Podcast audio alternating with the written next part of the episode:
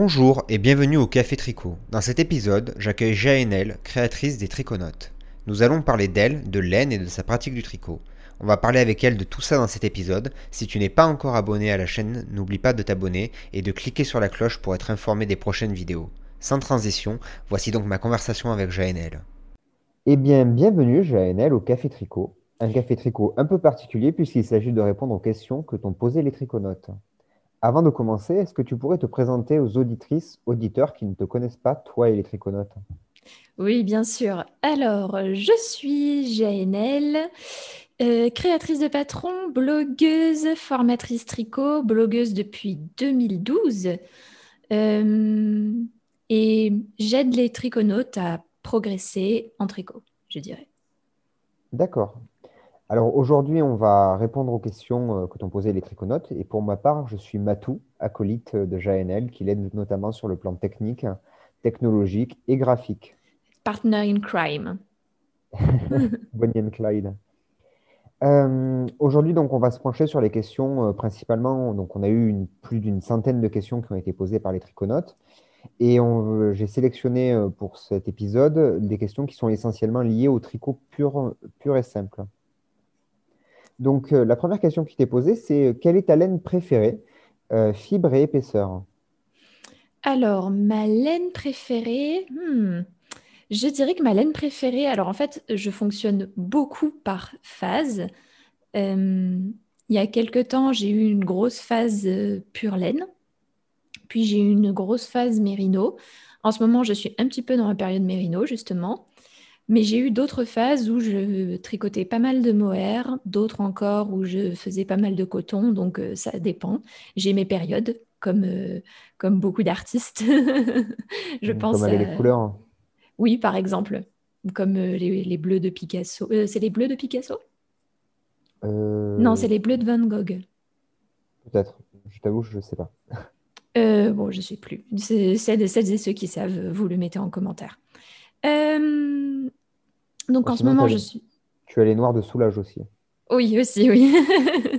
Et pour le coup, ça varie pas. Non, c'est sûr. Donc euh, voilà, je fonctionne beaucoup par période. En ce moment, je suis en période mérino. Je pense que c'est avec l'hiver qui arrive. Et si je devais choisir une épaisseur de fil, hmm, j'hésite entre fingering et déca parce que fingering, c'est certes très fin et, et c'est très lié à mon amour des, des châles. Mais euh, j'aime bien la déca aussi. Donc euh, je ne peux pas choisir entre déca et fingering. Bon, peut-être que la question, euh, la question suivante va te permettre de déterminer, euh, de départager euh, le choix. Si tu devais être une sorte de laine, laquelle serais-tu? Ah, pas faux, pas faux. Si je devais être une sorte de laine, ben déjà le type de laine, je pense que je serais une laine mérino d'Arles. Donc pour celles et ceux qui ne connaissent pas la laine mérino d'Arles, ben, déjà c'est des moutons qui sont élevés euh, plutôt par chez nous, donc dans le sud-est. Et euh, cette race, euh, elle a longtemps été, sélectionnée en fait pour, euh, pour sa fibre qui est incroyablement douce par rapport aux autres laines de mouton. En fait, ce mouton, il a une, une, une particularité très intéressante, c'est qu'il n'a pas de jarre. La jarre, c'est une, euh, une fibre qui est plutôt grossière et qui va pousser sur, euh, sur certaines races de moutons, mais, euh, et elle est mélangée à la laine, et c'est ça qui la rend plutôt irritante pour la peau. Et en fait, le mérino d'Arles n'en a pas du tout. Et en fait, c'est pour ça qu'il a été sélectionné pendant des années euh, pour la douceur de sa fibre, en fait, qui est, qui est vraiment exceptionnelle par rapport aux autres fibres de mouton. Et après, en grosseur de fil, je dirais plus une fingering. Et euh, question indiscrète, qu'as-tu dans ton stash? Et hum, est-ce que tu as de la mérino d'Arles du coup? Alors, j'en ai eu. Euh, je l'ai terminée, euh, je l'ai terminée très vite parce qu'elle est très agréable à tricoter. Donc, euh, forcément, je l'ai, entre guillemets, dévorée. Euh, non, en ce moment, j'ai pas de mérino d'Arles. Il faut que j'en reprenne d'ailleurs. Mais euh, j'ai beaucoup, beaucoup, beaucoup de laine. Je pense que tu peux en témoigner. Oui, beaucoup trop même. Euh, en fait, Beaucoup trop pour notre, notre appartement. oui, c'est ça. En fait, on a un meuble complet de laine, un meuble à tiroir complet, donc c'est une commode, ce qui devait être à l'origine une commode, mais qui a été reconverti en, meuble à laine. donc il y a, je dirais, quatre tiroirs pleins de laine. Il y a un tiroir rempli de tricots et de tricots finis. Et, et après, oh oui, bien sûr, il y en a aussi sur le canapé. Donc. il y a aussi euh, les tiroirs du bas de, la seconde commode aussi qui sont euh, occupés par du tricot. Ah oui, ça, oui. Là, c'est des tricots finis, mais elle est pleine de tricots finis, oui. Et il y a ah, aussi, sous le lit, il y a les tricots aussi. Voilà, ça commence à faire un peu beaucoup en fait. Il n'y a que la cuisine, je crois, qui est épargnée. Euh, il n'y a que la cuisine. Bon, sous le canapé aussi, je crois que tu l'as dit. oui. Il y, a de la laine. Oui, ça fait beaucoup. Donc, euh, et tu as quoi comme variété de, laine à peu près? Euh, hmm, J'ai un peu de tout. J'ai euh, des restes de d'acrylique parce que j'ai tendance à pas l'utiliser.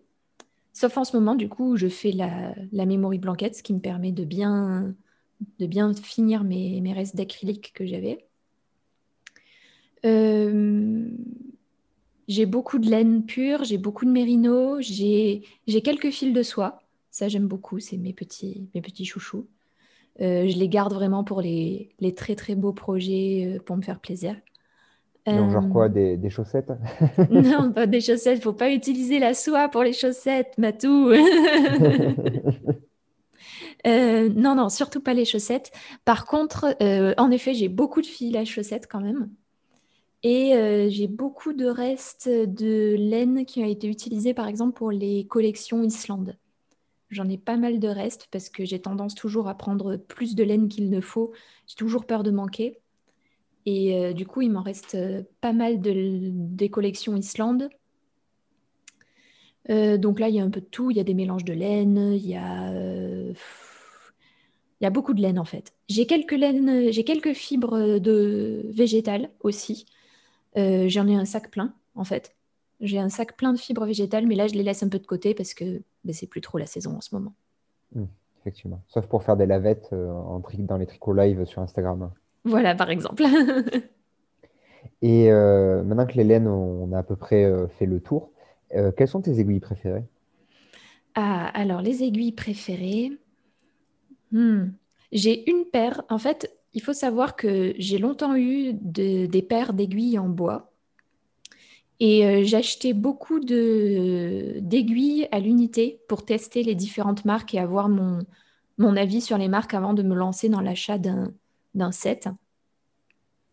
Et, euh, et là, j'ai testé récemment les...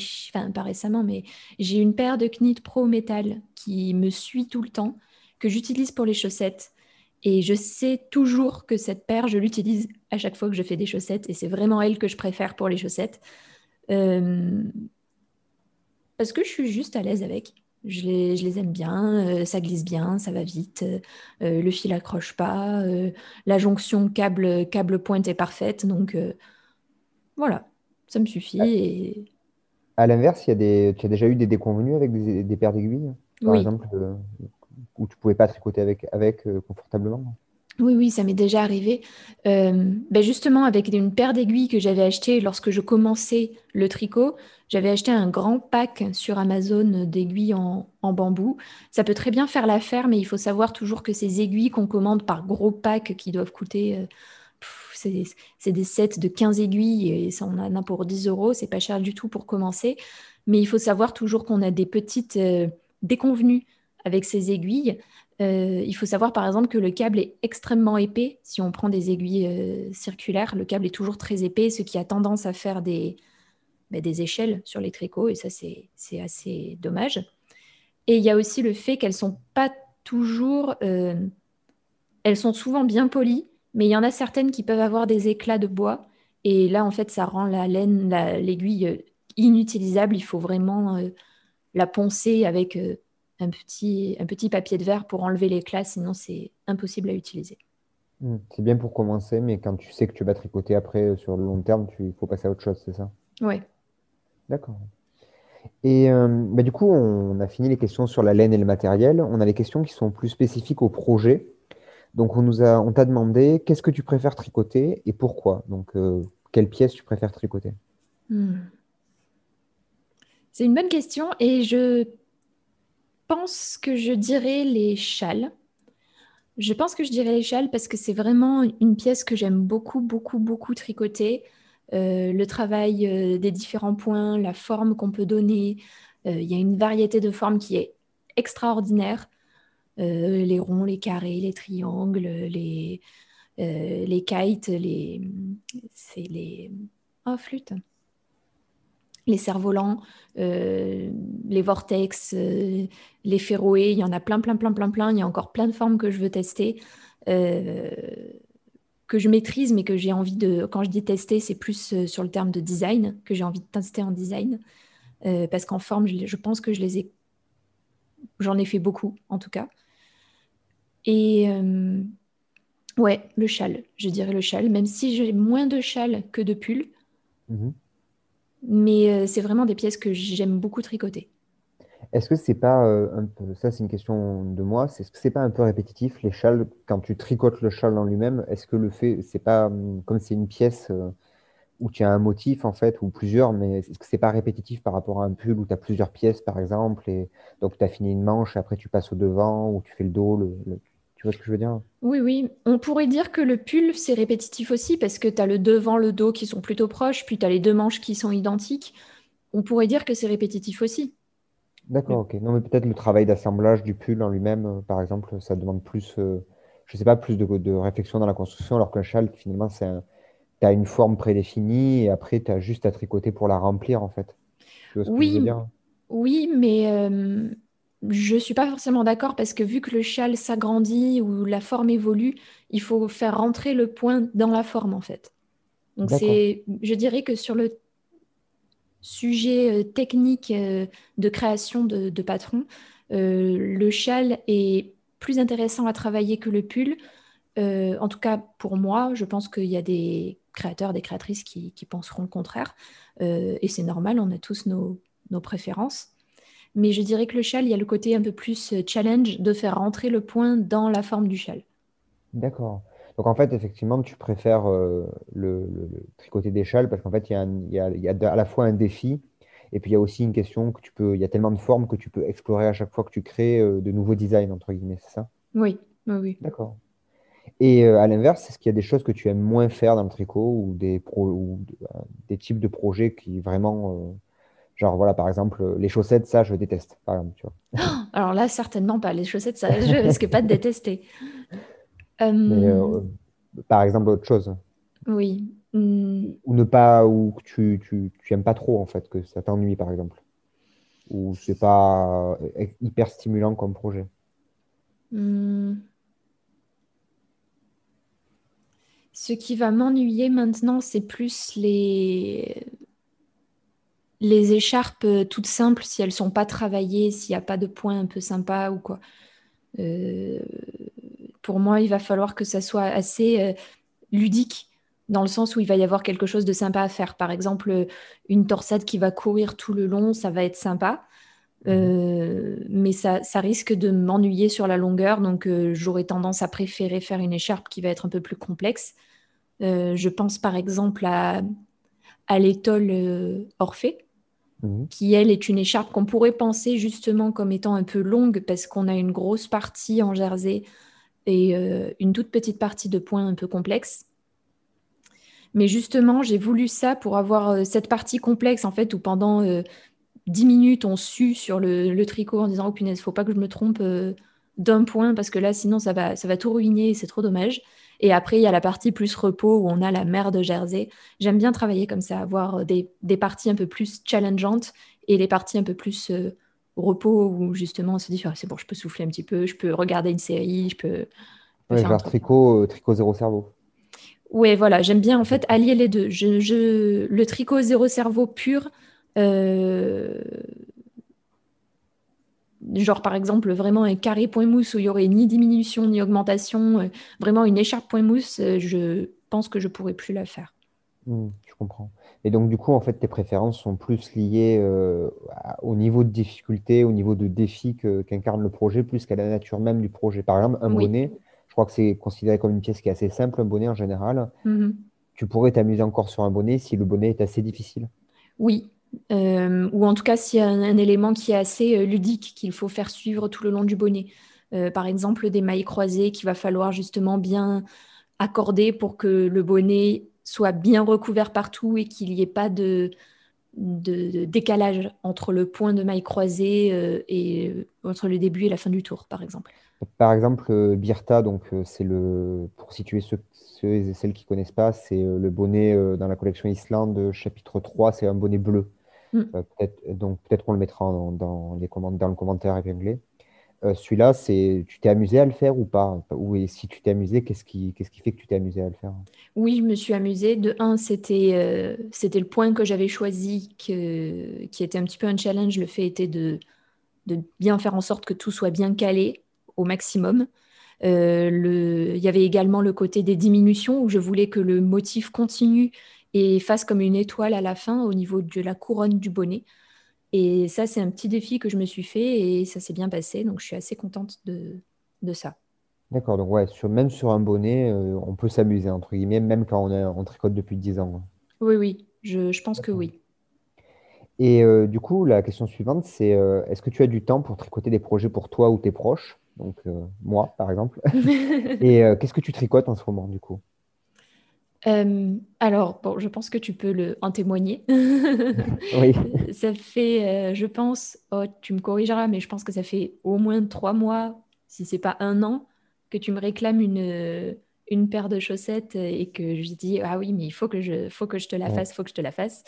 Paire de chaussettes qu'à mon avis, je vais bientôt avoir quand même. Hein. Ah oui, enfin. mais euh, mais voilà, c'est vrai que c'est extrêmement difficile de trouver du temps pour tricoter pour moi ou pour toi alors que j'aimerais beaucoup. Euh, c'est surtout par manque de temps parce que j'ai déjà beaucoup de choses sur mes aiguilles en même temps. Donc par exemple en ce moment j'ai la Memory Blanquette. J'ai aussi à côté euh, la deuxième mitaine du coup du, live technique qu'on a fait. J'ai les jolis pas qui sont en train de se finir. Donc là ça va, en ce moment ça va. J'ai que trois projets je dirais, ça va, c'est gérable. Euh, mais par contre, quand je suis en préparation de formation, là, c'est bien plus compliqué parce qu'il y a des. Enfin, ça demande beaucoup plus de temps. Je, dois tricoter les, modèles toute seule. Donc, du coup, c'est vrai que ça demande énormément de temps. Donc, non, j'aimerais avoir du temps, mais c'est pas toujours possible. Ou alors, si c'est possible, c'est vraiment sur le temps long, comme par exemple les chaussettes que Matou me réclame depuis un an, qui ont mis un an, du coup, à, à sortir. Après, c'est vrai que ce que tu tricotes, c'est beaucoup euh, déterminé par les impératifs, euh, on va dire, euh, liés au triconote. Quand tu fais des, des cales ou quand tu fais des, formations, forcément, c'est des projets qui prennent la place de d'autres qui seraient plus personnels. Encore que les projets que tu tricotes, tu, bah, tu les tricotes pour toi, entre guillemets, puisque, puisque un châle ou un pull, on va dire que voilà, c'est dans les formations, c'est plutôt pour toi que tu les tricotes. Hein. Mmh, mmh, c'est vrai. Et euh, donc, du coup, question qui est un peu euh, annexe, mais euh, qui est liée. tu tricotes, tricotes-tu d'autres des patrons d'autres designers? Alors, je ne les tricote pas, mais je les lis. Je lis beaucoup de patrons d'autres designers, donc c'est-à-dire je, je, prends le patron et je le, je le lis, en fait, surtout par curiosité, on va dire, technique, pour savoir ben, comment ils font pour expliquer telle ou telle chose, ou euh, leur manière de présenter. C'est quelque chose que j'aime bien faire. Je pense que c'est important de savoir aussi euh, comment fonctionnent les, les collègues. c'est on a tous des façons de faire et, d'expliquer différentes et, et, il faut savoir en fait que pour qu'une personne comprenne une technique, il faut parfois lui expliquer jusqu'à sept fois de façon différente cette même technique pour que, pour que ça soit compris. Donc, euh, j'aime bien avoir plusieurs façons d'expliquer les choses. Comme ça, ça me permet de pouvoir transmettre mieux. Et est-ce que tu n'as pas peur d'être influencé euh, en lisant les patrons d'autres designers, d'être influencé et par exemple, euh, pas d'être accusé, mais euh, de copier, tu vois, qu'on ait l'impression que tu copies ou... Parce que moi, par exemple, en, graphisme, quand je fais, du, quand je fais des présentations, quand je fais, bah, par exemple, les visuels que les triconautes peuvent voir pour les radios, etc., etc., euh, moi, je, me, je, fais beaucoup de veille comme toi, mais euh, c'est vrai que j'avoue que parfois c'est difficile de ne pas être influencé, tu vois. Mm. En tout cas, pas trop, suffisamment, pas assez influencé et, à la fois un peu influencé, mais, mais pas trop influencé pour pas être non plus dans la copie. Voilà, c'est ce que je veux dire. Oui, c'est vrai que c'est, comment dire, ça peut paraître difficile, surtout quand on fait beaucoup de veille comme nous. Euh, entre l'influence et le plagiat, je pense quand même qu'il y a une, une, ah grosse, différence, euh, surtout en termes de, de tricot. Euh, le plagiat, bien sûr, bien sûr c'est quelque chose de, de, terrible, de terriblement honteux parce que c'est quelque chose qu'on peut voir même dans le domaine du tricot, que ce soit des, des grosses marques qui, ça existe beaucoup? inspirent très fortement de, de, de création de, de créatrices. Ah il, y a beaucoup de, il y a beaucoup de plagiat dans le, dans le milieu du tricot. Non, non, je ne dis pas qu'il y a beaucoup de plagiat, je dis qu'il y a que ça existe. Voilà. D'accord, il y a, il y, a, il y a un peu de plagiat. Ok. Ça, ça peut arriver en tout cas. D'accord. Je dis pas de créatrice à créatrice, hein. on fait oui, oui, les de, choses, marque, mais, euh, mais euh, enfin en tout cas de créatrice à créatrice, j'en ai jamais entendu parler, mais euh, de marque à créatrice, oui, de marque à créatrice indépendante. Les marques produisent de manière quasi industrielle les patrons, c'est ça si j'ai bien compris? Oui, enfin, c'est, ils sont, je dirais, ben, ça dépend. Par exemple, Drops, oui, c'est clairement industriel. C'est pour sortir des, patrons, autant de patrons comme ça. Ils ont des euh, équipes qui produisent des patrons. Euh. Oui, oui, oui, oui. D'accord. Non, mais moi, je ne sais pas, donc je, suis à la fois, j'ai un pied dans le tricot sans avoir un pied dans le tricot, hein, donc je me rappelle. oui, oui, mais euh, ils ont, enfin, oui, pour moi, c'est mais après, c'est connu, hein, il y a certaines marques euh, qui, qui, vraiment, euh, on le sait, s'inspirent très fortement de, certains patrons de créatrices. D'accord. En fait, ce que je voulais te, te demander par rapport au plagiat et, euh, et au fait que de tricoter d'autres patrons, d'autres designers ou de les lire, c'est que parfois ta créativité, on, pense que la créativité, on la nourrit avec de l'inspiration, donc aller chercher ailleurs. Mais moi, ce que j'ai remarqué souvent en designant et en faisant de, la recherche graphique, c'est aussi que parfois t'inspirer d'autres créations ou lire d'autres créations ou consulter d'autres créations peut étouffer ta propre créativité parce que du coup, tu n'arrives pas à te démarquer parce que tu as l'impression toujours de copier ce que, ce que font les autres, puisque tu t'es tellement nourri de ce que font les autres, tu vois, que tu n'arrives pas à trouver ta part, euh, comment dire, euh, individuelle, tu vois. Hmm. Je pense en fait, oui, mais je pense en fait que du coup, le plagiat, c'est c'est vraiment de la, de la recopie sans créativité. Mhm. Tu peux avoir de l'inspiration, et là, l'inspiration, elle est, elle, est, elle est normale, en fait, c'est complètement humain. Euh, tout le monde s'est inspiré, les, les, les... on s'inspire de la nature, on s'inspire de, de, plein de choses pour, pour créer. Euh, on peut s'inspirer des, par exemple, les grands peintres, euh, s'inspirer des techniques de l'époque. Je pense à Léonard de Vinci. On pourrait dire qu'il a été plagié, entre guillemets, sur certaines choses. Euh, mais je pense que je pense qu'à partir du moment où tu as une dose de créativité de toi, de ta créativité qui vient se coller à quelque chose d'autre, c'est pas du plagiat. J'espère qu'on me comprend bien. C'est pas, c'est des éléments qui, c'est un sujet qui peut être tabou. Euh, je pense qu'il faut en parler justement pour euh, pour casser, pour casser le justement ce, sujet-là. Euh, par exemple, un, un, élément qui est souvent dit comme du plagiat en tricot, c'est des personnes qui vont utiliser le même point, de même point dans des tricots différents. Euh, il y a des moments où des créateurs, des créatrices utilisent les mêmes euh, bibles de points parce que c'est à la mode, parce que euh, c'est des points qui reviennent bien, parce que c'est des points qui sont appréciés en ce moment, parce que c'est la tendance. Et, et, ils peuvent être accusés de plagiat parce qu'ils vont avoir le malheur d'utiliser tous les deux le même point. Mais pour moi, ça, c'est pas du plagiat. Parce que, étant donné que ça, bah, déjà, on peut, c'est très très difficile de créer des points déjà. Mhm. Euh, et en plus, c'est pas du plagiat parce que c'est des, des projets différents. Donc, c'est-à-dire, il faut quand même inclure le point dans le projet en question. Il faut que ça rentre bien, il faut que ça soit harmonieux. Euh, moi, pour moi, ça, c'est pas du plagiat, par exemple. Mhm. C'est de l'inspiration à la limite. Donc, euh, si je puis me permettre, une bonne euh, manière, je dirais, de, s'inspirer sans plagier, c'est de prendre quelque chose de quelque part et de l'amener ailleurs. C'est-à-dire, par exemple, euh, utiliser euh, une technique que tu as vue dans un autre domaine ou un autre milieu et l'importer, euh, importer cette inspiration dans ton milieu à toi. Mm. Par exemple, tu peux t'inspirer, exemple, tu peux par exemple t'inspirer de la peinture hollandaise, par exemple, pour les couleurs, et les réimporter dans ton tricot, par exemple. Ça, ça peut être, ça pourrait être quelque chose d'intéressant. Voilà, Et tout à ce moment-là, tu plagies absolument pas. Mais c'est vrai que de, dans le même domaine, la frontière est plus mince. Je comprends ce que tu veux dire et pourquoi ça pourrait être tabou, effectivement. D'accord. Euh, bah écoute, si tu n'as rien à ajouter, on peut passer euh, à la question suivante. Si, euh, je- est-ce que tu comptes participer au tournoi de de Knittich 2021? Ben déjà, est-ce qu'il est- déjà la question c'est s'il a lieu euh, et euh, s'il a lieu, pourquoi pas? Je reste ouverte. Ça dépendra aussi des projets que j'ai, mais pourquoi pas? Oui, Franchement, en fait, de ton temps disponible. oui, voilà. Parce que le Knittich, c'est toute une stratégie à mettre en place euh, pour tricoter, euh, pour avoir euh, certains, euh, pour atteindre certains objectifs, donc les, les vifs, etc. Donc même si c'est à la base pour, euh, on va dire, réduire son stage, j'aimerais bien, en tout cas.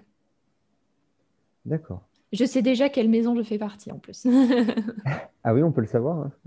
Euh, alors, c'est euh, Pouf Souffle, c'est les bleus? Non, c'est Pouf Souffle, c'est les Non, c'est Serre d'Aigle, les C'est. Serre d'Aigle, voilà. Tu, tu choisis comment ta maison exactement? Euh, Il y a un quiz sur Internet. Ah d'accord, ok. Ok, ok.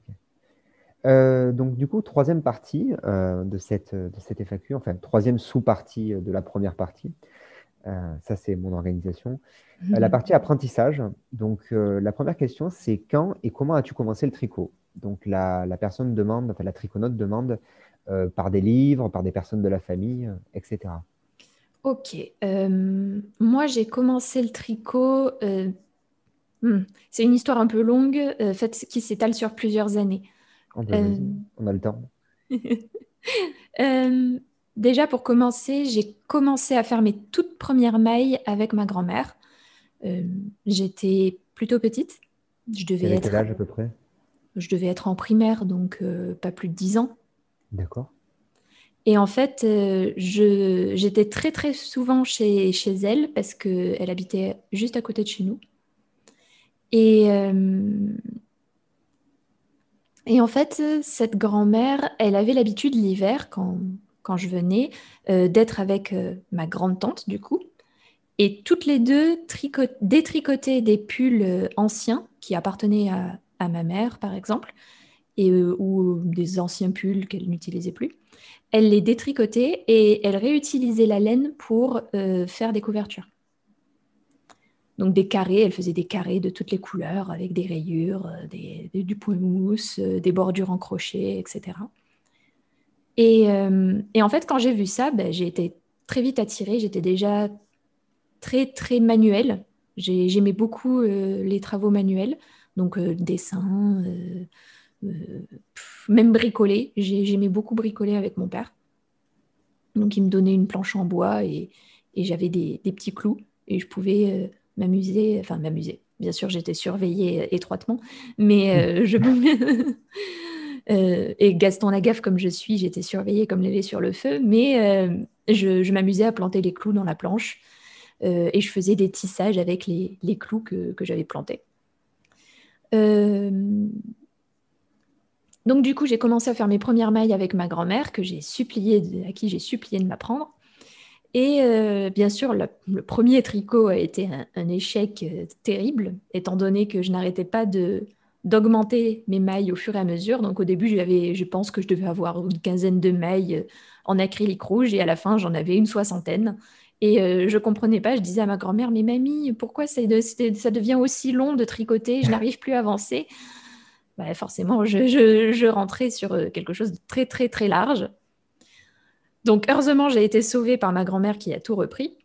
Et j'ai pu euh, terminer, je crois, une- ce qui a, ce qui a été une couverture pour Barbie, je crois.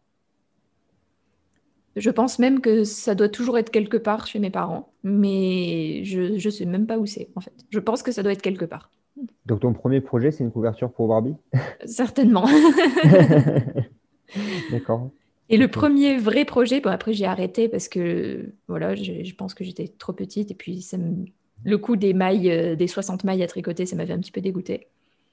Oui, donc tu as arrêté pendant quelques années Plusieurs, oui. plusieurs, oui, parce que j'ai repris en fait en 2012. Donc j'avais 18 ans, tout fraîchement. Je quittais le domicile familial pour me rendre à Toulouse et faire mes études supérieures, donc dans une ville que je ne connaissais absolument pas, où je ne connaissais vraiment personne. Et euh, étant donné que c'était dans le sud également, je m'étais dit, oh, mais les hivers, ils seront doux comme, euh, comme dans le sud-est. Erreur, euh, erreur fatale, en effet. Erreur fatale parce que lorsque je suis arrivée, quelques semaines après mon arrivée, il a commencé à faire extrêmement froid. Et j'avais rien du tout, j'avais juste euh, ma petite veste en cuir, euh, un petit foulard en tissu, enfin rien qui, allait suffire à faire passer l'hiver. Donc du coup, je me suis mise à la recherche rapide d'accessoires d'hiver pour, pour tenir. Et j'ai fait le tour des, boutiques toulousaines et ben, j'ai rien trouvé qui me plaisait.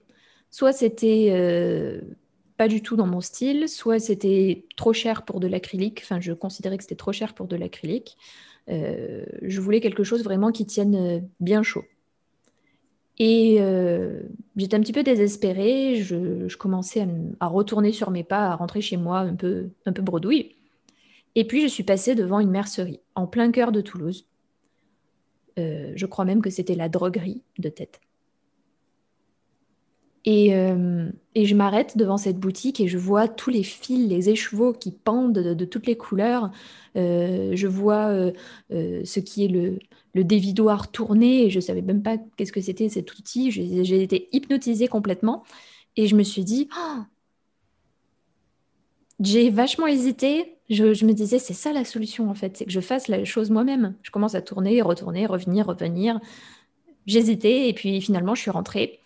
J'ai acheté, euh, sans demander conseil, euh, des aiguilles euh, et de la laine. là aussi, erreur fatale bis, parce qu'en fait, j'ai acheté des aiguilles double pointe au lieu d'aiguilles droites, pour commencer. En fait, les aiguilles double pointe, elles n'ont pas de, stop, elles n'ont pas d'arrêt. Donc, j'ai voulu tricoter mon écharpe sur des aiguilles double pointe. Je ne vous le recommande pas. C'est extrêmement long. C'est extrêmement long, ça glisse de partout. Et je me disais, c'est quand même pas bien pratique le fait qu'il n'y ait aucun arrêt nulle part. Euh, j'arrive pas à tricoter correctement. Et mes mailles n'arrêtent pas de partir. Et tu l'as as réussi à la terminer cette écharpe? Alors c'était un col, c'était pas une écharpe, hein, mais j'ai réussi à terminer. Euh, il était plein de trous, mais... il était fini. Et je l'ai porté tout l'hiver tellement j'étais euh, fière d'avoir fini. Mmh, c'est normal. Et tu l'as toujours ce col? Oui, je crois que je l'ai toujours. Il doit être sous le lit, justement. D'accord. Et, euh, et, du coup, euh, à partir de là, tu as, continué à tricoter. oui. Ta seconde pièce, ça a été quoi, par exemple? Euh, Je crois. Oh. Ah, je ah, me demande si c'est pas un bonnet. Un bonnet? Oh bon, c'est logique. Hein. Je me demande si c'est pas un bonnet. Et le bonnet, c'est mieux passé que le snood. tu l'as pas fait avec des aiguilles double pointe non. non, non, je l'ai fait à plat. Et j'ai fait la couture. Mmh. Et euh, il s'est bien passé, ça s'est bien passé, et j'étais assez contente de moi. Donc, euh, et puis après, bien sûr, j'ai accroché complètement et, et j'ai jamais arrêté. D'accord. Alors, euh, la question suivante, c'est, plus, elle est plus tournée vers l'avenir. C'est quelle technique tricot aimerais-tu apprendre ou approfondir? Je dirais qu'aujourd'hui, j'aimerais beaucoup approfondir la dentelle d'Orenbourg, vraiment les, les éléments euh, traditionnels qui font la dentelle d'Orenbourg. Pour celles, qui, celles et ceux qui ne connaissent pas la dentelle d'Orenbourg, tu pourrais euh, expliquer un peu plus euh, ce que c'est? Ce que c'est, ce à quoi ça correspond? Oui, bien sûr. En fait, c'est un type de dentelle qui est extrêmement fin, qui est connu pour sa, pour sa finesse, sa beauté. la dentelle d'Orenbourg, en fait, c'est, j'en parle, je crois que j'en parlais à un moment, mais les châles d'Orenbourg, en fait, sont connus pour leur moelleux, leur beauté. Euh, C'était très, utilisé euh, dans, chez, euh, chez, les Russes, du coup, parce que ça se situe dans le sud de l'Oural. Euh, c'était très utilisé chez les Russes pour, en fait, l'hiver. Elles avaient deux châles, souvent. Elles avaient un châle pour la maison, qui était un peu plus simple, et un châle pour sortir. Et là, vraiment, elles mettaient tout leur savoir-faire dans ce châle pour, pour sortir. C'est c'est une tradition qui remonte à il y a plus de 300 ans. Et c'est Ah oui. tricoté souvent avec un fil de chèvre d'Orenbourg. Et en fait, c'est un fil qui est connu pour être l'un des plus fins du monde. Euh, de tête, euh, de tête, je crois, on est entre 12, 14, 12, 14 micromètres euh, de poil. Donc c'est vraiment très, très, très, très fin.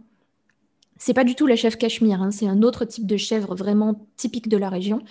Euh, et en fait, c'est ce duvet qui rend les châles d'Orenbourg doux et fins à la fois, et en même temps extrêmement chauds. C'est pour, euh, pour la petite anecdote historique, euh, ces châles, ils étaient tant demandés à une époque qu'il y avait beaucoup de contrefaçons qui étaient faites, et pour reconnaître justement un châle d'Orenbourg, on les faisait passer à travers une alliance. Et c'est de là que, viennent, que vient le, le nom de châle d'alliance pour les châles d'Orenbourg. C'est euh, pour reconnaître le châle d'Orenbourg, il faut le passer à travers une alliance euh, très facilement. D'accord. Intéressant. Moi, j'aurais appris quelque chose. Euh, du coup, d'accord. Et cette technique, il n'y a que cette technique que tu aimerais approfondir ou il y en a d'autres? En vrai, il y a toutes les sortes de dentelles que j'aimerais approfondir et il y a plus un projet que j'aimerais vraiment tricoter, c'est le voile de mariée, justement en dentelle d'Orenbourg ou dentelle Shetland. C'est vraiment un projet qui, qui, qui m'attire et de manière générale, les projets qu'on appelle euh, euh, intergénérationnels, c'est-à-dire des projets qui peuvent se transmettre de génération en génération. Euh, par Mhm. exemple, une robe de baptême pour bébé, le voile de mariée, qui sont des pièces qui sont très peu utilisées du coup par essence, mais justement qui, qui se doivent d'être belles pour les occasions qu'elles qu'elles supportent. C'est vrai qu'il y a plusieurs, euh, dans le tricot, il y a plusieurs aspects. Il y a le, bon, il y a l'aspect euh, activité, euh, on va dire hobby, euh, activité ludique. Il y a l'aspect mode porté et il y a l'aspect effectivement intergénérationnel qu'on voit un peu moins. Enfin, en tout cas, je le vois un peu moins passer sur les, toutes les pièces intemporelles, entre guillemets, Oui, moi c'est vraiment ce genre de pièces que j'aimerais sur lesquelles tu aimerais te tourner? ouais, que j'aimerais créer ou en tout cas tricoter, ça c'est ça c'est certain. D'accord. Et euh, une autre question, quel a été le projet le plus satisfaisant et celui qui a été le plus problématique? Hmm. On va commencer par lequel? Bon, on va commencer par le plus problématique et comme ça, on va du, du pire au mieux. Voilà. Euh, alors le pire, ça a été lorsque je commençais à tricoter justement. Euh, je devais faire un bonnet pour ma petite sœur et elle me demandait un bonnet avec des oreilles de chat. Donc j'ai trouvé un petit, un petit modèle sur Internet, je commence à le suivre. Et puis, euh, grande aventurière que je suis, je me dis, mais non, euh, les... là, comme c'est précisé dans le patron, ça va jamais faire des, ça va jamais faire des, des oreilles bien dessinées, euh, vraiment qui, qui ressortent bien. Je vais essayer de bidouiller quelque chose. Donc, je commence à bidouiller un petit peu. Et en fait, euh, terrible erreur, euh, au lieu d'avoir des oreilles de chat, je me retrouve avec un bonnet qui ressemble plus à des cornes de viking plutôt qu'à autre chose. Donc, euh, je me retrouve en fait avec ce bonnet avec des, des oreilles qui pointent vers le haut, mais qui, qui ont commencé à partir un peu sur le côté et qui remontent vers le haut. Enfin, c'est vraiment le, le casque d'Astérix, quoi. C'est vraiment ça. Ouais, je, je vois, je vois l'idée. Ah oui, je, je sais- je suis en train de regarder, je savais pas que ça existait les bonnets avec des oreilles de chat. Ceci, il y a plein de choses qui existent. Et euh, Très joli. c'est un appel? Euh, je suis pas sûr quand même de, de l'assumer. Euh, Ouais, voilà, Et donc ça, c'est peut-être le pire. Et du coup, oui, c'est ça, c'était euh, en, en gros, c'était le bonnet oreille de chat qui est devenu casque d'Astérix. D'accord. Voilà, qui a jamais Et, été porté. Et allons vers le mieux, donc euh, le projet qui a été le plus satisfaisant. Je dirais euh, le châle Ariane de Mon châle à la carte. Et je vais expliquer pourquoi. Euh, ce châle, en fait, je l'ai travaillé avec les éléments de design de dentelle, Cha- de dentelle Shetland en essayant de respecter aussi au maximum les, les règles de design des dentelles Shetland. Il faut savoir qu'il y a des règles de design pour, euh, pour ces châles-là. Et j'ai essayé de, de respecter au mieux les, les, les règles qui étaient données. Et c'était la première fois que je me lançais dans la création justement d'une dentelle euh, aussi on va dire, travaillé que la dentelle Shetland. Et lorsque je l'ai eu terminé, j'étais très contente parce que ça avait demandé beaucoup de travail, beaucoup de travail de design. J'ai beaucoup hésité, euh, j'ai beaucoup douté en me disant est-ce que ça va marcher ou pas? Et finalement, tout a bien fonctionné et je suis très contente de ce shell. D'accord. C'est vrai qu'on oublie souvent avec les formations, c'est que les formations aident les triconautes euh, à progresser en tricot, mais aussi toi, ça te permet de te dépasser dans ta pratique du tricot, on va dire. Oui, voilà. tu te poses des défis que tu ne te poserais peut-être pas pour toi toute seule à la base. Hein. Oui, peut-être que si j'avais vraiment voulu un châle euh, Shetland, euh, j'aurais peut-être été flemmarde en me disant oh, bah, je trouverais bien quelque chose de sympa sur, sur Internet, il y en existe des tas. Mais là, le fait de vraiment le créer et d'essayer de respecter les règles, ça a vraiment été un, un challenge très sympa. Oui, ça t'a mis dans une autre disposition mentale, on va dire. Et euh, question polémique, as-tu ah. déjà eu envie d'arrêter le tricot? Oh, grosse question. Ah, vas-y, tu peux prendre ton temps sur cette question-là. Hmm. Oui, j'ai déjà voulu arrêter le tricot plusieurs fois. Euh, la première fois, c'est euh, lorsque j'ai commencé à, publier sur YouTube. Euh, C'était quand à peu près? 2014, je dirais. D'accord. Et tu as commencé à tricoter en 2012 Oui. D'accord. Tu as recommencé à tricoter en 2012. Oui, voilà. Enfin, je peux pas dire que j'avais vraiment commencé à 6 euh, Tu avais quand même fait une couverture pour Barbie Oui. euh... Donc en 2014, tu, euh, tu, avais, tu as eu envie d'arrêter le tricot mhm. J'ai eu envie d'arrêter parce que je j'avais commencé à publier mes vidéos sur YouTube, ça fonctionnait extrêmement bien. Et j'ai très vite reçu énormément de, messages, euh, de messages qui me demandent de l'aide. Et euh, donc euh, des, conseils, etc. Aujourd'hui, j'en reçois encore, tu, le sais. Mais les messages de l'époque étaient très, très particuliers dans le sens où il y avait... donc c'était des choses en fait que vraiment je réalisais personnellement. Il y avait des messages, par exemple, où il n'y avait ni un bonjour, ni rien. Il y avait aidez-moi à faire un pull taille euh, L. Euh, voilà ma laine. Euh, faites-moi un pull sur mesure.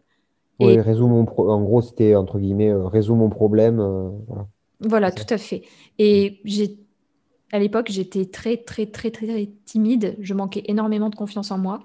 à la base, je suis une grosse timide. Et, euh, et en fait, je n'osais pas dire non aux personnes qui m'écrivaient ça. Donc, je, je faisais les, les, éléments qui m'étaient demandés. Et, et, en fait, euh, ben, il y a eu de plus en plus de demandes comme ça. Moi, ça me demandait énormément de temps. En parallèle, j'avais mes, études. J'étais en, en, licence. Euh, j'étais en licence, troisième année de licence. Donc, j'avais énormément de travail. en plus, cette, licence me demandait énormément de temps, beaucoup de, euh, comment on d'implication personnelle. Et peut-être qu'on aura l'occasion d'en reparler du coup dans le, dans le café tricot, euh, plus, euh, plus sur ce sujet-là. Mais ça me demandait énormément de temps et en fait, ça m'a vite épuisée parce que je faisais des... Soit je réglais des problèmes vraiment au cas par cas et j'accompagnais des personnes de A à Z dans un patron, mais vraiment de A à Z, du montage euh, à la finition. Ce qui n'est pas une solution vraiment, mais bon, oui. Voilà, ce qui n'est pas une solution. Euh, une autre. pour toi ni pour elle, d'ailleurs. Oui. une autre, euh, l'autre type de message que je recevais, c'était des personnes qui me demandaient de créer des patrons directement. l'autre type de message après, c'était trouvez-moi une sélection de patrons comme ça, comme ça, comme ça, et gratuit. Ah oui, oui, celles qui veulent des, comment on appelle ça, des... Des sélections. Euh, oui, oui, oui, on en reçoit des mails encore comme ça d'ailleurs. On reçoit aussi des mails qui demandent des résolutions de, problèmes particuliers. Oui, mais maintenant je ne le fais plus parce que ça m'a, en fait, ça arrivait tellement de fois que ça m'a dégoûté. Euh, déjà ça, ça me dégoûtait et en fait le, point final, euh, ça a été lorsque j'ai commencé à recevoir des messages négatifs là, tu avais, excuse-moi, tu avais, pour contextualiser, on était en 2014 et tu avais le blog tu avais, euh, qui s'appelait À c'est ça? Oui, tout à fait. J'avais la chaîne YouTube. J'avais Facebook, je crois déjà. Mhm. Et Instagram, enfin voilà, les réseaux sociaux habituels. Mais tu avais déjà le blog, et c'est sur le blog que tu recevais aussi, euh, sur les commentaires YouTube et sur le blog, tu recevais euh, ce genre de messages. Oui. D'accord. Et demandait beaucoup d'énergie. Voilà. Et c'est sur, sur ces, sur ces, par ces canaux-là que je recevais ces, tous ces messages-là. et on est donc vers 2014 et vers 2016, je crois. Il faudrait vérifier, mais en fait, j'ai fait ma toute première vidéo en face cam alors mhm. qu'avant, je ne voulais pas me, montrer, j'étais trop, j'étais trop timide, j'avais peur du j'avais peur du regard des gens, en fait. Mhm. Et, euh, et, aussi parce que c'était quelque chose que c'était un projet à l'estudiantine, c'était un projet que je gardais un peu, un peu pour moi. C'était c'était un petit, un petit secret, en fait. Et puis finalement, j'ai réussi à prendre confiance en ce que je faisais. Je voyais que ce que je faisais, ça plaisait. Donc euh, j'ai continué et j'ai et je me suis dit, bah, je vais faire une, ma première vidéo en face cam et je vais faire euh, un petit tuto. Et en fait, juste avant, je vais faire un petit, un petit face cam avant. Donc, je vais parler un petit peu du. Par exemple, je crois que c'était. Je me demande si c'était pas raglant, sur les manches raglant. Je commence à, à tourner ça et en fait. Euh, et en fait, je reçois très vite des commentaires qui me disent euh, Mais tais-toi, tu sais rien,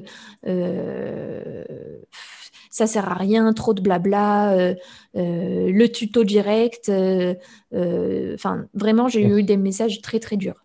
C'est des gens qui voulaient directement la réponse, c'est ça? Voilà. Et, et, je me suis rendu compte en fait que, ben, comment dire, que ça me touchait énormément ces, ces messages. À chaque fois, on dit oui, mais c'est ça euh, n'existe pas dans la communauté, tous les gens sont bienveillants. Non, c'est pas vrai. À partir du moment où on touche des personnes sur Internet, où on touche une multitude sur Internet, on peut avoir une multitude de commentaires.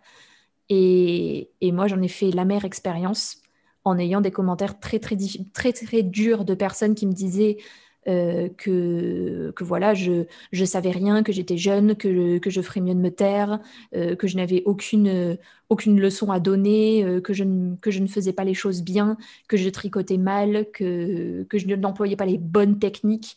C'est d'ailleurs pour ça que, que je dis à chaque fois aux triconautes, non, vous ne faites pas les choses mal, il y a plein de façons de faire différentes. et ne laissez personne dire que que votre tricot, vous, vous tricotez mal ou que votre tricot est mauvais ou que votre technique tricot n'est pas la bonne.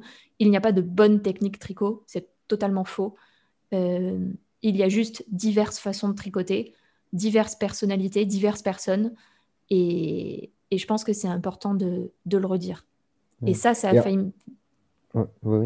Et ça, ça a failli me faire arrêter le, le tricot. J'ai laissé tomber le YouTube j'ai arrêté d'écrire pour le blog alors que j'avais un rythme de publication qui était extrêmement régulier. Euh, ça m'a vraiment, vraiment touchée et, durement. Mhm.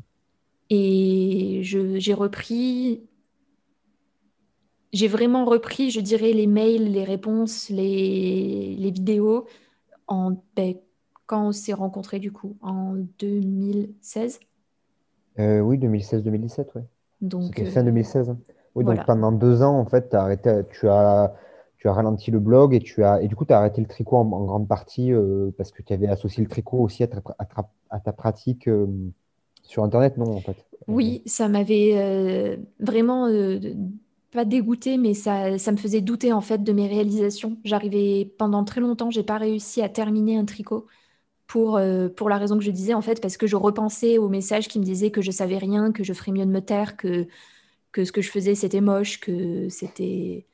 Tu dirais que la, question de l'âge, euh, c'est un prétexte, qui, c'est-à-dire euh, pour justifier que pour justifier des gens désagréables qui, en gros, utilisent ton âge pour, pour te descendre, ou c'est réellement, c'est un argument, c'est quelque chose de discriminant, l'âge en tricot? Être trop jeune, ça veut dire, par exemple, ne pas avoir assez tricoté, donc ne pas assez s'y connaître forcément. Pour certaines personnes, c'est le, pour certaines personnes, en effet, c'est euh, c'est ce qu'elles vont penser. Elles vont penser, oui, mais elle est jeune, euh, je tricote mieux qu'elle parce que ça fait euh, dix ans que je tricote, etc. Oui, mais si pendant dix ans, tu n'as as fait que du point mousse, bah, tu as aussi des, bah, choses, à aussi des choses à apprendre, en fait. Donc, et en fait, pour contrer cela, j'ai appris énormément Vraiment. Parce que justement, comme pour, euh, comment dire? Pour leur donner tort un peu. Oui, pour leur donner tort, en fait, j'ai appris énormément euh, dans les livres, euh, dans les livres d'autres d'autres pays. Donc, j'ai beaucoup lu de livres à l'étranger. je me suis nourrie vraiment de, de blogs américains, anglais, australiens euh, même du japonais, je ne parle pas un mot de japonais, mais j'utilisais beaucoup Google Traduction. Et en fait, j'essayais de décrypter euh, le Google Traduction parce que forcément, il y a des petits, des soucis de traduction. Donc, je, je décryptais comme ça. Euh, et j'ai énormément lu. j'ai énormément lu de livres étrangers. J'ai testé énormément de techniques pour me dire justement, ben, en fait, elles ont tort. J'apprends plein de techniques et, je, vais donner tort aux personnes qui disent ça. Ce mmh. C'est pas parce qu'on est jeune que qu'on ne sait pas les choses. Mmh. Surtout que des critiques euh, sur, on va dire, sur tes capacités venant de personnes qui veulent avoir une réponse toute faite, euh, toute prémâchée à un cas euh, extrêmement particulier, ça vaut ce que ça vaut quand même. Hein. Mmh. Et pour être sur du plus positif, euh, combien de temps tu consacres au tricot par semaine et comment tu t'organises pour ça en fait au quotidien? Hmm. Alors je dirais, tu me corriges, hein, mais je dirais au moins 7 heures par semaine, euh, donc une heure par jour, quand je ne suis pas en préparation de formation. Ah, moi je dirais une heure à deux heures hein, parce que tu, tricotes euh, avant le boulot et tu tricotes après le boulot. Donc, Ouais, donc 7 heures vraiment minimum par semaine, voire 14 du coup, entre 7 et 14 heures en période non préparation de, formation. Oui, mais tu je pense que c'est difficile de se rendre compte aussi parce que c'est une activité que tu fais, que tu poses euh, quand tu as le temps en fait, donc tu, tu, es tout le temps un peu en train de tricoter en fait. Oui, bah, bah c'est quand on, quand on va au médecin, euh, j'ai toujours le tricot dans le sac à main. C'est ça, effectivement. Médecin euh, ou même pour, pour tous les rendez-vous en fait quasiment. Oui, ça c'est vrai, j'ai toujours un tricot avec moi, euh, même quand je vais en soirée, euh, euh, il y a toujours le tricot qui me suit avec moi. Ce qui est un bon élément, hors sujet, mais ce qui est un bon élément socialisant quand même. Hein. Parce qu'à chaque fois, les gens te parlent par rapport au fait que tu tricotes et ça permet de, nouer de nouvelles, de nouvelles relations, de nouveaux contacts. Hein. C'est très, très, enfin, vu d'un regard extérieur qui est le mien, c'est très socialisant le tricot, je trouve. J'aime bien dire que le tricot est un lubrifiant social. c'est vrai, c'est vrai. bonne, bonne formulation. Donc, du coup, 7 à 14 heures par semaine et tu t'organises comment? Alors, 7 à 14 heures quand je ne suis pas en préparation de formation. Et euh, quand je suis en préparation de formation, je pense qu'on peut monter à 4 heures par jour. Oui, alors là, les préparations de euh, formation, c'est quand tu as le strap autour des mains, euh, comme les boxeurs. oui, voilà. Donc là, c'est vraiment, je suis en, mode berserk. C'est berserk du tricot. Oui, je, comprends. alors, du coup, cette fois 4, 28 heures, du coup.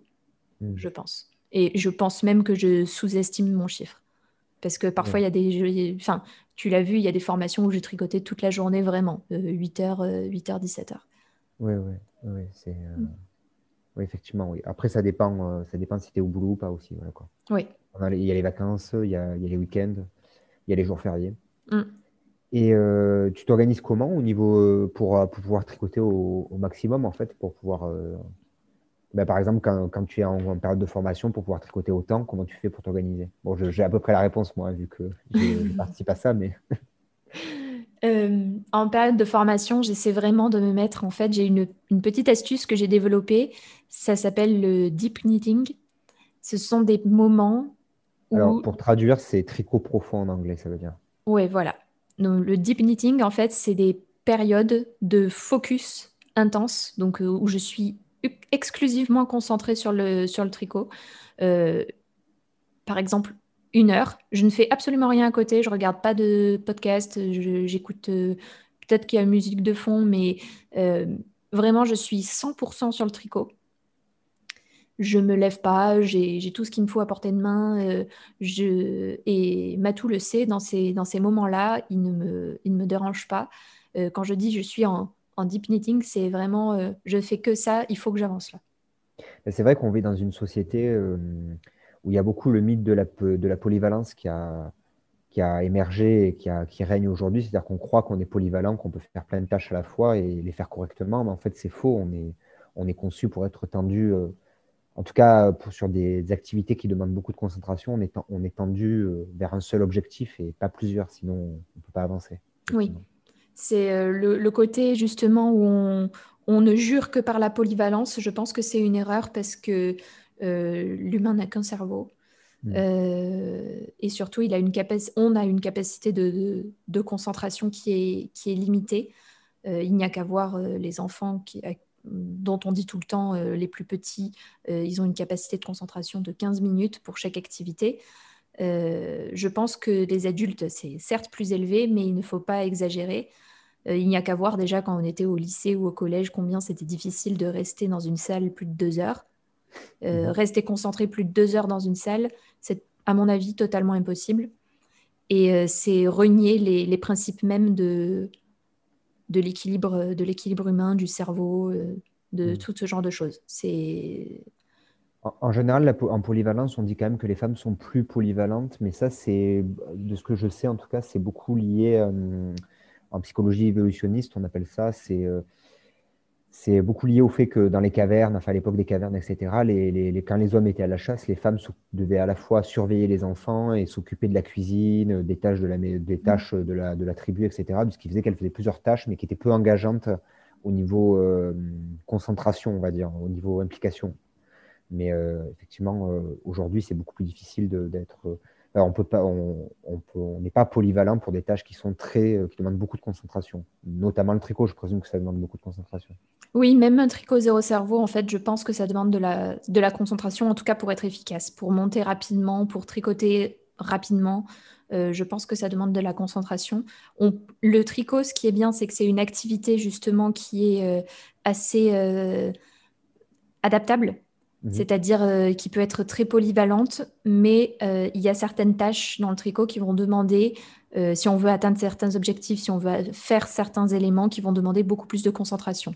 Typiquement, quand on fait un talon de chaussette, il vaut mieux compter les mailles euh, plutôt que, que juste tricoter tout droit. Mais tu dirais que du coup, vu qu'on ne peut pas rester concentré plus d'une heure, deux heures, enfin à peu près voilà quoi dans l'idée, le, deep knitting, ça serait en fait faire des, euh, des phases d'une heure, euh, une heure et demie, où tu es pleinement concentré à 100% avec par exemple une musique dans les oreilles apaisante et tu tricotes et après faire une pause de 10 à 15 minutes et reprendre après, c'est ça en fait? Couper oui. Quitte à pas faire une heure complète, euh, justement si on est vraiment sur quelque chose de très complexe. Euh, mais par exemple, euh, déjà 30 minutes de deep knitting, je trouve que le, ça rend le tricot bien plus efficace.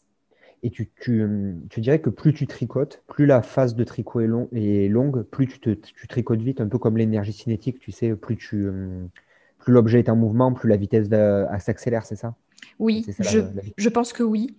Euh, oui, oui, c'est l'énergie cinétique. Je dirais que oui. Quand tu es lancé, en fait, déjà de base, il faut savoir que le corps a, une facilité de, mémoire musculaire au bout d'un moment. Mhm. Euh, et je pense que c'est pareil pour le tricot. Donc en sport, par exemple, euh, plus tu vas t'entraîner à faire le même mouvement, plus le mouvement va être fluide et automatique. Mmh. Euh, c'est ce qu'on dit par exemple en, le sport de combat. On dit euh, entraînez-vous plusieurs fois à faire le, même mouvement. Euh, ça a peut-être pas de sens, mais en fait, le corps va complètement imprimer le mouvement. Et, et lorsque la situation arrivera et où il faudra réagir comme ceci, le corps réagira de manière complètement automatique. D'accord, d'accord, je vois. C'est un peu, c'est aussi lié au, ce qu'on appelle les neurones miroirs en psychologie évolutionniste. Mais euh, oui, d'accord. Euh, pour passer donc, euh, ok, pour passer à la suite, c'est est-ce que tu préfères le processus de création ou l'objet fini? Hmm, Est-ce qu'il y a une bonne réponse à cette question Est-ce que tu préfères le chemin ou la destination Oui, mais justement, je pense que hmm, je pense qu'il n'y a pas vraiment de bonne réponse en fait. La question, c'est est-ce que tu préférerais l'acheter en magasin, par exemple, tu vois? Là, tu n'aurais que l'objet fini, en fait. Euh, ah non, bah non. Alors si c'est non, si c'est euh, juste l'objet fini, non, bien sûr que non. Je préfère le, processus. Hmm. Je préfère clairement le processus euh, plutôt que l'objet fini, même si je pense que, en fait, tu, je, vais t'expliquer pourquoi je, je doute sur cette question. C'est parce que pour moi, l'objet fini est important aussi. Hmm. J'ai beaucoup de mal à me faire à l'idée que je vais tricoter quelque chose que je ne vais pas pouvoir porter. D'accord, parce que tu as toute une partie dans, chez les tricoteuses qui ne portent pas ce qu'elles tricotent, c'est ça? Il y en a une partie, en effet, qui, par exemple, crée des châles, énormément de châles, et qui, Mm. euh, et qui ne les porte pas. D'accord. Et c'est deux, c'est deux camps, en fait. Le, Ou des chaussettes. euh, d'accord. Tu as ceux qui les portent et ceux qui les portent pas, en fait, c'est ça Je, je dirais, et en fait, moi, je trouve ça trop dommage de, de tricoter de belles pièces et de jamais les, les sortir du placard. Je trouve ça un peu dommage. D'accord. Oui, oui, je, je comprends. Oui, c'est vrai, c'est vrai. Après, euh, c'est vrai que c'est pas toujours évident de porter une pièce de tricot euh, fait main parce qu'il n'y a quand même pas ce côté euh, magasin. Et il faut, faut pouvoir le marier avec tes vêtements. Après, c'est selon ton style. Il faut tricoter en fonction de ton style aussi, je pense. Oui, c'est justement pour ça que je- j'encourage les triconautes dans les, dans les formations. À chaque fois, je dis planifiez bien en fonction de votre garde-robe, euh, parce que sinon, vous allez vous retrouver avec quelque chose que vous n'allez pas pouvoir porter et c'est trop, trop dommage d'avoir passé du temps à faire quelque chose que vous ne pourrez pas utiliser parce que finalement, c'est pas votre couleur, parce que vous savez pas avec quoi l'accorder. C'est c'est vraiment, euh, c'est vraiment Oui. triste, en fait. C'est vrai que c'est vrai que c'est dommage de, de- finalement de passer autant de temps sur un projet puis de le laisser dans le placard ou, euh, ou de même pas le donner à quelqu'un qui pourra le porter, par exemple. Ça, ça, c'est Oui. vrai que Ça, par exemple, c'est c'est quelque chose que je fais beaucoup quand, vu que j'ai un grand amour des châles et que je ne peux pas tous les porter. euh, pendant une période, j'en ai beaucoup donné, ce qui fait qu'aujourd'hui, j'ai un stock plus réduit, que j'ai Mhm. plus de pulls. Les pulls, j'ai plus tendance à en porter l'hiver. Euh, mais du coup, les châles, c'est vrai que c'est pas toujours facile de les faire tourner régulièrement. Donc, pour les faire tourner plus facilement, je, je donne beaucoup. Enfin, à une époque, j'ai beaucoup donné de châles, de, de- de- d'écharpes, de bonnets. J'ai énormément donné de, de ces petits objets-là. Même si ça fait le bonheur en plus. Si ça fait le bonheur d'autres personnes, c'est tant mieux. hein. Oui, et il vaut mieux que ça, voilà, justement, que ça serve à- au bonheur d'autres personnes plutôt que de le laisser prendre la poussière. Euh, Je préfère ça plutôt que, que le laisser enfermer. La dernière partie, donc c'est euh, la partie sur les livres, une question livresque de cette interview, enfin de cette première partie d'interview, toujours euh, ma fameuse organisation. Alors, euh, la première question, c'est de cette partie euh, livresque, c'est vas-tu refaire un livre de tes modèles de tricot comme ma garde-robe à tricoter? Hmm. Alors, prêt à retenter l'aventure de ma garde-robe tricotée 2? Euh, non, pas, en tout cas, c'est pas prévu. J'ai bien eu des demandes de, maisons d'édition qui me disaient qu'elles étaient intéressées pour que, pour qu'on fasse un livre ensemble, mais je ne pense pas euh, refaire le- l'expérience. Euh, c'est euh, c'est quelque chose qui demande énormément de temps, créer un livre. C'est quelque chose qui demande beaucoup de, de dons de soi, parce que c'est, comment dire, lorsque moi j'ai créé les patrons, il y a plusieurs allers-retours, il y a toute une organisation. C'est, en tout cas, moi j'ai trouvé ça extrêmement intéressant euh, de voir comment ça fonctionnait. Euh, mais je ne me sens pas capable aujourd'hui de, de reprendre, euh, de refaire cela dans les mêmes conditions en tout cas. Euh, Du coup, on a une question, euh, on a une seconde question juste qui est liée. euh, Je vais la poser comme ça, tu peux nous en dire plus. Comment s'est passée l'écriture du livre Ma garde-robe, à tricoter? Ah bah justement, j'allais développer là-dessus, donc euh, Voilà, c'est euh, lié. Euh, donc pour dire, le livre, en fait, ça faisait un moment que cette idée me, me trottait dans la tête. Je, j'avais une idée de livre où il y, a- où- il y aurait justement euh, plusieurs types d'ouvrages euh, qui pourraient être la base d'une garde-robe capsule. Alors pour celles et ceux qui ne connaissent pas, les garde-robes capsules, ce sont des garde-robes plutôt restreintes qu'on appelle plus minimalistes. Euh, mais qui sont travaillées d'une certaine façon pour que les pièces puissent être accordées facilement entre elles euh, de diverses façons. Donc, par exemple, un chemisier va, on va prendre un chemisier et ce chemisier va aller sur une jupe, sur une robe, sur un pantalon. C'est ça les garde-robes capsules. C'est avoir moins de vêtements, mais faire en sorte qu'ils s'accordent mieux entre eux. Et ça faisait un moment que je réfléchissais à un livre comme ça, euh, un peu, un peu garde-robe capsule en tricot. Euh, et surtout qui, qui propose des tricots aussi qui, sont, qui sortent un peu de l'ordinaire, euh, qu'on voit pas forcément. Donc euh, j'avais déjà des idées de shorts, etc., comme, le, comme ce qui est dans le livre. La jupe en tricot aussi, qui est quand même très originale et, et dont le motif est quand même pas mal. Même moi qui connais pas grand-chose en tricot, j'avais, j'avais beaucoup aimé.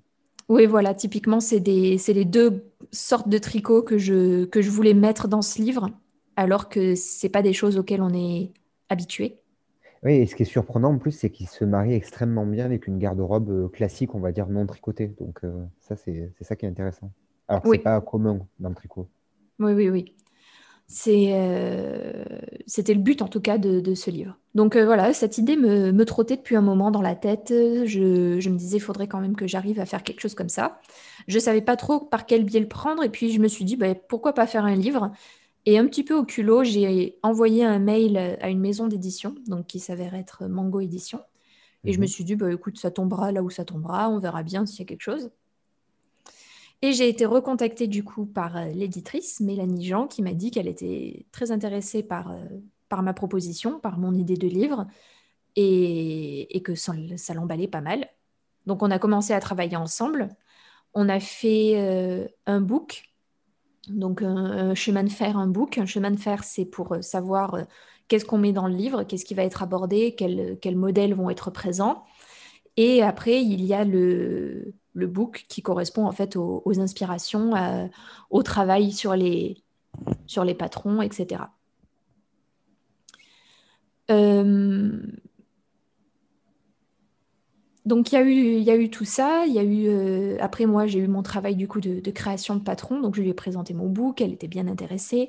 Euh, il faut savoir que les modèles de ma garde-robe à tricoter, je les ai travaillés euh, selon des, des, couleurs, selon des, des sensations que j'avais envie de, de transmettre, qui m'inspiraient en tout cas. Par exemple, le, le gilet léger, je le voulais comme une plume en fait. Donc c'est pour ça que j'ai choisi ce fil-là, c'est pour ça que j'ai choisi cette couleur-là. Euh, j'ai tout travaillé de cette façon. Par exemple, le pull euh, euh, avec le dos évasé, c'est ça qu'on dit? C'est le dos, la torsade dans le dos? C'était, c'est, tu, tu t'es parti de quelle inspiration pour celui-là, par exemple? Alors, je suis partie en fait d'un pull que j'ai vu sur une, une personne lors d'un voyage aux États-Unis, à New York. D'accord. j'avais vu ce genre de pull lorsque j'étais partie et et c'est resté dans ma tête. Je me suis dit, un jour, je ferai quelque chose comme ça. Euh, ça a l'air pas mal, ça, m'inspirait pas mal. Donc, euh, j'ai. Euh, je me suis souvenue de, tous ces voyages que j'avais faits, etc. Et je me suis inspirée des, couleurs, des sensations, justement, pour, pour créer, par exemple, ce pull à torsade jaune. Et pourquoi jaune moutarde? Ben, Tout simplement, en fait, j'étais dans un magasin de, jouets quand j'ai vu cette, cette mhm. personne. Euh, me demandez pas pourquoi j'étais dans un magasin de jouets à New York, mais euh, c'est surtout en fait pour euh, le, côté immense des magasins. J'étais à. C'est mince. C'est. Je pourrais pas t'aider là. Je connais pas de magasin de jouets. Non, non, mais c'est pas le magasin de jouets, mais c'était un magasin de jouets qui était tout proche de. c'était à Manhattan. Euh, bon, ça me, ça, tant pis, ça me reviendra. Et puis au pire, c'est pas grave. C'était en plein Manhattan, donc en plein cœur de New York. Et, et en fait, toutes ces lumières, tout, tout, tout le côté très, euh, très visuel de, de New York, j'ai, j'ai, moi, pour moi, ça s'est, ça s'est catalysé dans le jaune moutarde. Je ne sais pas pourquoi. c'est, pas, en tout cas, c'est, une belle pièce. Donc, euh, oui, elle plaît, elle plaît pas mal. Ça s'est bien retourné, on va dire. Et euh, du coup, donc là, à ce moment-là, on est, à quelle période Puisque le livre est sorti en septembre 2019, c'est ça? Euh, Je dirais même octobre. Octobre, oui, octobre. Fin septembre, début octobre, c'est ça? Oui, oui. Il est sorti en octobre, donc après, il y a eu le rendu des textes en mai. Puis mhm. il y a eu les photos. Donc pour les photos, je devais vite terminer les tricots avant juin, je crois, ou mai. Euh, mhm. Donc, je devais terminer les tricots parce que les tricots, ce n'est pas moi qui ai fait les photos. On les a envoyés à la photographe qui s'est chargée de faire les photos. Mhm. Euh, Et l'idée, tu l'avais eu un an avant à peu près? Tu avais eu le, premier contact an avant. Donc, en gros, on est sur une plage d'un an et demi pour faire un livre. Un an et demi à deux ans, c'est ça? Euh, Ouais, oui. Après, je me souviens que lorsque j'avais contacté Mélanie Jean, elle disait qu'on avait le temps, qu'on avait le temps, qu'on s'y prenait tôt. Mhm. Mais oui, un an, euh, au moins un an, un an et demi pour un livre. D'accord. Donc oui, c'est pour euh, à peu près. Et après, il y a tout ce qu'on pourrait appeler le, le service après-vente qui est, euh, on va dire, après que la personne ait acheté le livre, si elle a un souci, elle te contacte, c'est ça? Si elle, Voilà. n'arrive pas à réaliser un modèle, tu vas aider derrière euh, pour, pour, euh, pour, aider- pour, pour le modèle, par exemple, en question, c'est ça? Oui, c'est ça. Donc après, il y a tout le travail, en effet, de, de post-vente où du coup, euh, on gère le, s'il y a des questions, s'il y a des, euh, Mhm. des interrogations par rapport à la création des modèles, etc. Oui, donc c'est vrai que c'est quand même beaucoup, beaucoup de travail, un, un livre au final. Oui, c'est énormément de travail. D'accord. Euh, et pour terminer, donc, la dernière question, donc, ça sera, ça sera quels livres sont- te sont le plus précieux dans ta bibliothèque tricot? Ah, alors j'en ai plusieurs. J'en ai plusieurs. Je ne vais pas dire toute ma bibliothèque, mais je vais en sélectionner euh, quelques-uns. Mhm. Euh, le premier, c'est euh, A History of Hand Knitting. Mhm. C'est écrit par Richard Ruth, qui est un- un- le père de Leicester, donc c'est euh, le curé de Leicester, euh, qui a créé un, un ouvrage extrêmement complet sur l'histoire du tricot, Mhm. qui est absolument fantastique. C'est euh, un des rares livres où on parle vraiment du tricot euh, en Europe.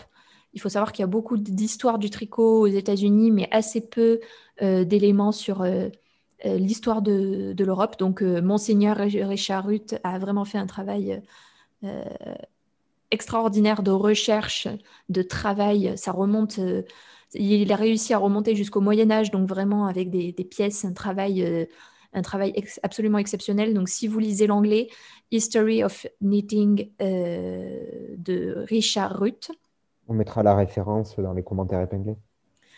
Euh, aussi, si vous aimez l'histoire du tricot, euh, là par contre, c'est euh,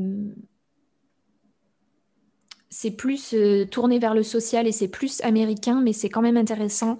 Euh, c'est The Social History of American Knitting. Mhm. Euh, et là, c'est de Anne MacDonald.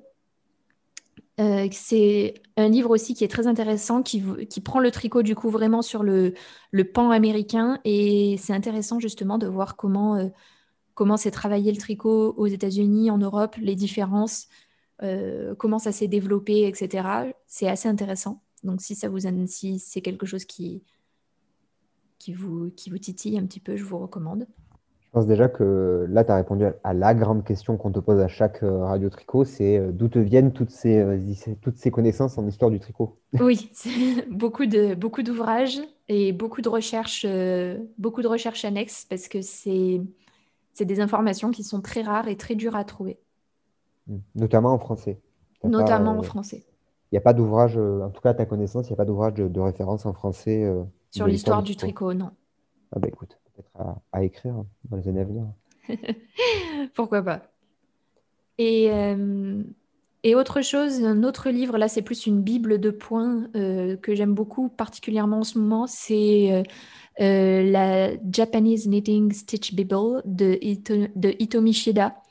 Euh, vous reconnaîtrez beaucoup de points utilisés par des créatrices en ce moment, mais c'est euh, vraiment euh, tout un travail qu'elle a fait qui est absolument sublime. On a plusieurs types de points, on a des arrangements qui sont vraiment très très très beaux. C'est des points très complexes, par contre, c'est clairement pas adapté à des, à des débutants, donc plus pour les, on va dire, intermédiaires, euh, intermédiaires confirmés. Euh, Il y a vraiment des points qui sont sublimes, un travail exceptionnel, et c'est très intéressant parce qu'on peut jouer avec les points du coup qu'elle a, qu'elle a créés, qu'elle propose, euh, qui sont libres d'utilisation dans des, dans des patrons, bien sûr, mais euh, c'est très intéressant de pouvoir jouer avec les différents, euh, les différents points, de changer les arrangements et de créer au final plus ou moins son propre, son propre panneau, par exemple. Ça peut être très intéressant. D'accord. Un autre ouvrage? Euh, déjà, c'est pas mal. Parce qu'après, sinon, je m'arrête plus. Ok. Bon, bah, si on en a d'autres à mettre, on les mettra dans les, dans le commentaire épinglé. Je sens que le commentaire épinglé va être très, très, très chargé. Bah, écoute, on a fait le tour des questions euh, strictement euh, tricot. Donc là, on est sur la, on a fini la première partie de, de la foire à questions euh, spéciale Triconote. Et on se retrouvera pour un prochain épisode pour aborder la partie communauté. Voilà. Un dernier mot pour la fin? Un dernier mot pour la fin. Surtout, continuez à créer. je suis sûr que ça en inspirera plein d'autres. À tout à l'heure. À tout à l'heure. Merci d'avoir écouté ce café tricot jusqu'au bout. Avant que tu partes, je voudrais te faire découvrir l'outil qui a sauvé des milliers de triconautes, la Bible du tricot. Tu pourras la trouver sur mon site gratuitement en tapant lestriconautes.com slash bible-tricot. Est-ce que tu t'es déjà retrouvé coincé dans ton tricot sans trouver aucune solution pour t'aider? Est-ce que tu as déjà eu envie de te lancer dans une nouvelle technique, mais tu as peur de mal faire ou tu ne sais pas comment t'y prendre? Est-ce que tu as déjà cherché des heures des patrons de tricot en français, tendance et originaux? Trouver de véritables informations techniques claires sur le tricot, c'est la croix et la bannière. Et c'est à ce moment-là que je me suis dit qu'il fallait que je crée mon blog pour partager toutes ces connaissances aux triconautes du monde francophone. C'est à ce moment que j'ai décidé de faire évoluer le monde du tricot vers quelque chose de nouveau. J'ai donc durant des années rédigé des centaines d'articles, tourné des centaines de vidéos afin d'aider les triconautes à devenir de meilleurs triconautes. Et j'ai tout recensé dans un e-book, la Bible du tricot. Cette Bible regroupe des centaines d'heures de travail, de recherche, de tournage pour débuter au tricot, pour euh, tout comprendre du blocage, savoir comment réaliser des torsades, avec des astuces pour tricoter plus vite, tricoter en rond, tricoter son premier pull, ses chaussettes, etc. etc., etc. En vérité, si je voulais le vendre, cet e-book vaudrait facilement plus de 50 euros avec toutes les ressources et les informations qu'il contient. Mais aujourd'hui, j'ai décidé de l'offrir gratuitement aux triconautes comme toi. Récupère ton exemplaire gratuit de la Bible du tricot en te rendant sur www.lestriconautes.com slash bible-tricot. Et c'est parti pour un voyage de maille en maille.